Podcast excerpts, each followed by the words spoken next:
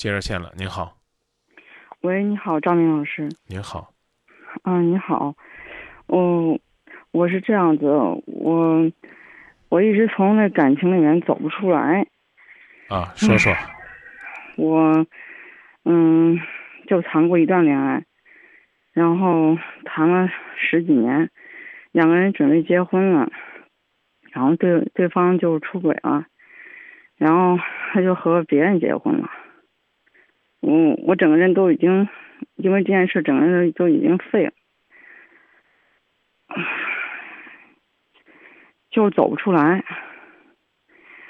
我我实在想不通，嗯，可能因为就是后来朋友说，可能就因为就谈过这一场恋爱，然后可多东西我也想不通，想想特别难过。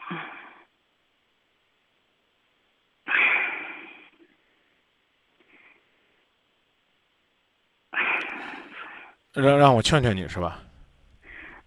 不不是这样子，我我们俩谈了十几年，然后先不说那个，就是现在多大岁数？三十了，我从十十六七岁和他谈初恋。有没有勇气跟我谈谈将来？如果要没有勇气的话，我们再谈再谈回去。有勇气啊！我现在今天能打这个电话就有勇气。行啊，你说。我我就可，我就想了，就是想走出来，因为这两年折磨的我身体都垮了。嗯。整个人的精神状态都垮了，我就现在不相信任何人，就是这是最主要的。相信我吗？就是因为相信他打电话。相信我说的话吗？相信。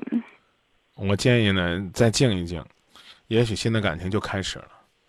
我现在先跟你说那段感情，那段感情像什么呢？像你脸上的一颗美人痣，整天的陪着你，谁见了谁都说是有福漂亮。可慢慢有一天呢，有人告诉你，那个东西会影响你的健康，甚至还会影响你的生命。最后不得已，它被切掉了，甚至呢，在你的脸上留了一道伤疤。你会觉得自己破了相了。我讲的意思你明白吗？我明白。从美人痣到破了相了，再到危及生命，其实这就是这个男人带给你的最终的感受。他呢，那些年和你那感情可能真的是真的。我不能说十几年你们都是在骗自己，但是呢，这十几年呢，毕竟感情是有变化，生活是在折腾，之后感情出现了种种的问题。然后呢，他做了那样的选择。但张明老师，我想中间打断一下你。对我，我其实你打断我的，可能也正是我要问你的，就是你要告诉我的是，这十几年来你最终失去他，原因在哪儿？你哪一点不甘心？我最不甘心的是，我我这个人是这样子，说话讲话都比较直，性格也比较直，我就可想不通是什么。我说你要是真不爱我。你可以跟我心平气和的说，你说我真不爱你了。你说两个人不相爱的人怎么结婚？他如果能这么跟我讲，我真能放下，而且我也能够理解。如果一个人不爱你了，你还和他走进婚姻干什么？我都能够理解。但是你知道他跟我分手方式是以什么样分手吗？啊，全家人一块欺骗我。当时，当时我毕业以后，你告你告诉我他怎么欺骗？当时我毕业的时候，我的条件各方面都挺好的。你告诉我，你告诉我，告你告诉我他怎么欺骗？啊，我就简简单的讲，我当时没有在外面工作，就去了他们家公司工作。我当时要出去，他们都不同意，就让我在家里边工作。我当时，因为你想想，一家人回家也是在一起，然后上班还是在一起，长时间会有矛盾的。我不想在那工作。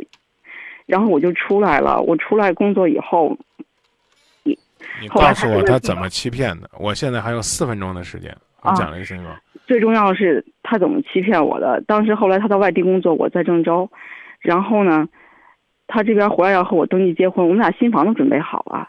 然后呢，他好像中间就是在外面有女人了，但我不知道。我特别天真，我认为他非常爱我，我不可能他在外面有有这个有女的。然后他他妈。他妈，因为我我是个啥？我是对他们家人伺候的，包括对他伺候的，真是从心底里爱爱家里所有的人。所以他妈觉得像那么傻的儿媳妇，又不贪他们家钱，又把他们家人照顾这么好的儿媳妇，现在去哪儿找这么天真女孩？找不来。嗯。然后他要是说跟我分手的时候，联合他妈、他爸全家人，包括家里边所有的亲戚，瞒着我、骗着我啊，说就是因为我脾气不好，让我改改脾气，又把我工作调动到事业单位去。啊。让我坐办公室，让我等他，我我我等了，我在这等了一年，这一年的煎熬，我天天半夜我没睡过觉，我们家人看着我，我都是哭醒的，哭醒了，然后白天，然后再去上班，就是高高兴兴去上班，每天还要回到他们家去吃饭，嗯，就是这样的欺骗着我，到后来了。我说我等了，我说我等这么长时间，我到底什么时候能和他在一起啊？我我改了，我我拐了多温柔啊！完事儿以后，他妈就说你就等他，慢慢等，他马上就会回来了。我说他在外面是有女人了。后来我才意识到，他们就说没有没有。好。到后来了，我到外地找人跟踪他了。还有三分钟。抓住他和别人，抓住他和别人同居啊！我当时看看见这些照片的时候，我当我当时就想拿着刀过去把他们家人全砍死，就是这种感觉。还有三分钟。后来了，他们家人看见我抓住事实了，抓住现实了，抓住现实了。然后我我到外地找他了，我说我要跳楼。他们家人跑过去把我拉回来，拉回来以后说说回来以后说谈分手了，说这么多年怎么补偿我，说要分手了。然后第二天我们到家里面谈如何分手的时候，他妈就说他做了不对，说你能不能再给他机会，说。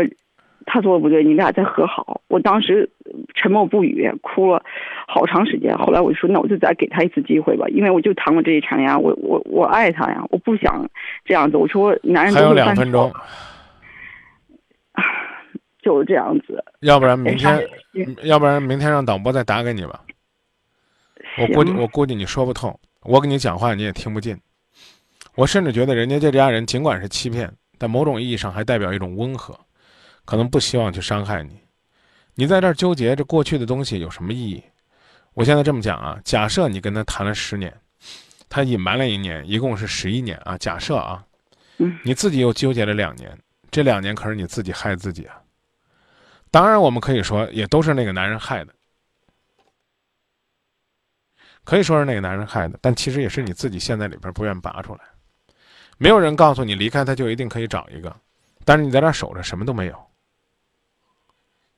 我讲的意思你懂了吗？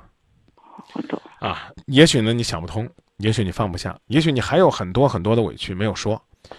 嗯，明天不是我上节目了，但是你的电话我可以留给导播，正好可以换一个主持人用他的观点来给你讲讲，好不好？啊，然后呢，我会请导播呢提醒我们的主持人，听您把您的故事讲得更细致、更完整一些。如果您说，哎，张明，我还非要跟您聊，呃，周五晚上。我再回来接您电话。周三、周四这两天我不在，好不好？行，我想和您聊聊。那行，那我就把您电话记下来，标在我们周五的导播记录上，然后呢提醒导播接您电话，或者说到时候给您打过去，好不好？行。好，抱歉啊，时间关系，我能理解。感谢各位听众朋友电波当中的陪伴，今晚节目也就到这里了。希望大家呢在今后的时间继续锁定郑州新闻广播，记住。加今夜不寂寞的微信是 jybjmzm，再会。